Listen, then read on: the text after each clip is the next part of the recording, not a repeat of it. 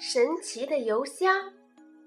一天，小青蛙、小刺猬、小乌龟和小白兔一起捉迷藏。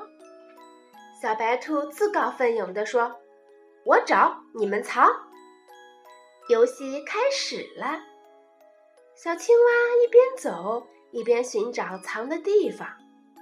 突然，它看见了一个邮箱，便钻了进去。小白兔找啊找，小乌龟、小刺猬都找到了，就剩下小青蛙了。他们一起把四周都找了一遍，就是不见小青蛙的踪影。大家只好失望的回家了。这时候，蛤蟆奶奶来了，她要给远方的孙子写信，可是又不会写字。就对着油桶说：“油桶啊，你能帮我写封信吗？”油桶里的小青蛙听见了，回答道：“好的，不过我需要纸和笔。”蛤蟆奶奶又惊又喜，赶紧拿来了纸和笔，塞进邮箱。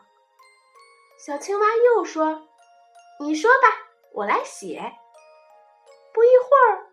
小青蛙就写好了信。蛤蟆奶奶为了感谢邮箱，拿来了一包梅子。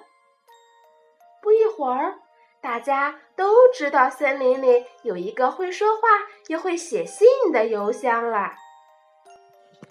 八哥大叔、喜鹊大婶儿还有乌龟弟弟都来找邮箱写信。写了那么多信，小青蛙累极了。他在邮箱里睡着了。醒来后，小青蛙发现天黑了，小伙伴们也没来找他，他急得哇哇大哭。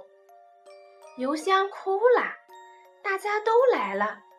突然，青蛙妈妈听出了是小青蛙的声音，于是大家合力打开了邮箱。小青蛙牵着妈妈的手，高高兴兴地回家了。